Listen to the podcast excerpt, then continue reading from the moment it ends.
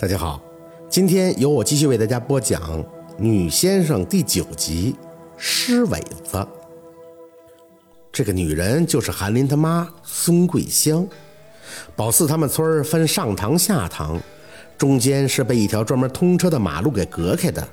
韩林比宝四大两岁，他是他们下堂的孩子头。不过他们只是认识，不咋在一起玩。一来是男孩爱跟男孩玩，其次就是村里也没谁跟宝四玩。不是说他傻，就是骂他坏的。就在不久前，宝四还真去了一次他们家。这韩林啊，挺会笼络小孩的，当老大嘛，这是必备的条件。在小宝四的心里头，也想当老大，可没人听他的，他也更没有什么东西拿得出手去笼络其他孩子。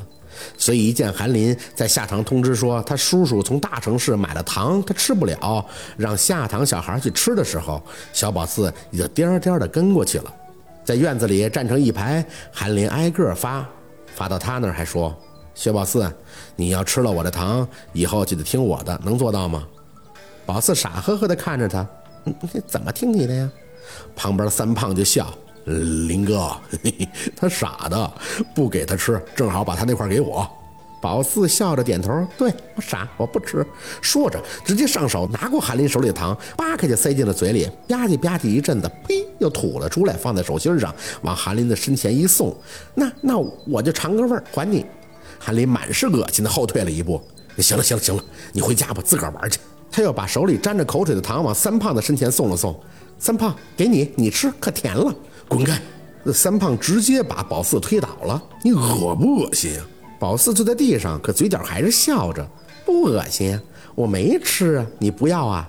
就在这时，韩林家北边很寒碜的一个小房子里传出了咳嗽声。林啊，别欺负小孩啊！说话的就是韩林他奶奶，他应了一声，没没欺负，给他们糖吃的奶，你也吃吧。说完，他看了宝四一眼，就去他奶奶那屋了。薛宝四没事人一样的爬起来，把糖放在嘴里就跟了进去。屋子特别的小，还有一股子尿骚味儿。只见韩林的奶奶瘦的就像一把骨头似的躺在那里，胳膊在外边露着，上面爬着黑乎乎像是芝麻似的小黑点子。三胖他们一闻这屋子里的怪味儿，就捏着鼻子纷纷出来了，嘴里还直说着等他们出去玩。薛宝四倒是没嫌弃，挪动着脚步走到炕边，看着那个老太太。韩林也和宝四一样不嫌乎这味道，扒开一颗糖放到老太太没牙的嘴里，奶甜吗？老太太点头应着，灰呛呛的眼睛有些虚弱的落在宝四身上。你是谁家的孩子呀？我是我姥家的。宝四嘴里吃着糖，含糊的答着。你是要死了吗？韩林当时就瞪向他，你奶才要死了呢。宝四笑着看着韩林，我都没见过我奶，可能真死了。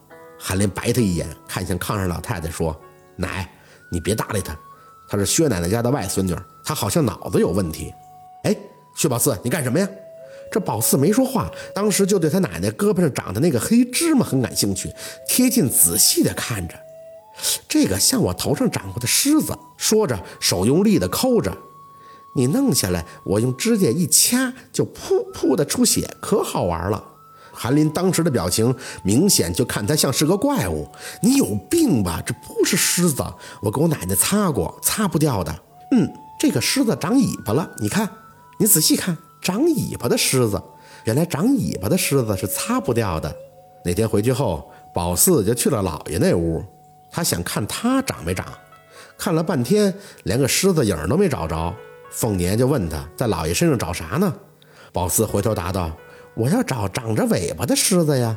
结果姥姥一饭勺子打他脑袋上。狮尾子那是人要不好的时候才长的，你姥爷能长那玩意儿吗？当然了。凤年打完他后就发现宝四知道这个事儿肯定是有迹可循的，于是就追问宝四在哪儿见过狮尾子。可这宝四哪有功夫跟他解释这个呀？还得去抓蛤蟆、逮螳螂，玩的那样数可太多了。每天的宝四都是很忙的。薛大姨，你要真这么想我，那我孙桂香真就没法活了。我家那口子每年开春种完地就去外边打工了，秋收都够呛能回来。我上面伺候老的，下边伺候小的，我能顾得来吗？我我也不想他走啊。他走了是享福去了呀。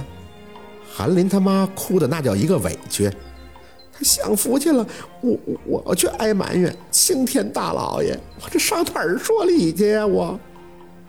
宝四洗了一把脸，站在凤年身后，像个小大人似的。姥姥，姨说的没错，我都听他跟三胖妈讲过，说韩林他奶是老不死的，咋还不去死呢？死了就是享福了。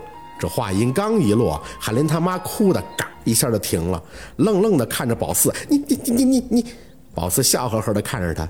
姨，你不用夸我，你那天说的我都听见了。你还说那个老太太炕上吃炕上拉，咋不给自己熏死呢？熏死了的话，你还省事儿了。这下多好，韩林他奶熏死了，去享福了。哎呀，我的妈呀！我可不活了呀！宝四越说他，他还越来劲儿了，直接就要往宝四他们家门框上撞，吓得金刚是嗷嗷乱叫唤，最后还是凤年一嗓子给叫停了。行了，桂香，你那点事儿全村都知道，还怕孩子说呀？韩林他妈还抽的呢，大大姨哭有用啊？凤年走到他前面，庄老一你给换了吗？韩林他妈摇头，我不敢。凤年叹了口气，那你看没气儿了，给没给擦擦手、擦擦脚啊？韩林他妈还是摇头，没有害怕，就直接来找你了。这凤年也无语，成吧，我去给你换去。那个棺材呢，定了没？韩林他妈这下点头了。去年我婆婆闹病的时候，就在棺材铺定下了。凤年应了一声，先去找吹手进门，之后准备三斤六两纸。走啊，事儿多着呢，还愣着干什么呀？孙桂香点着头，闷闷地跟在凤年身后。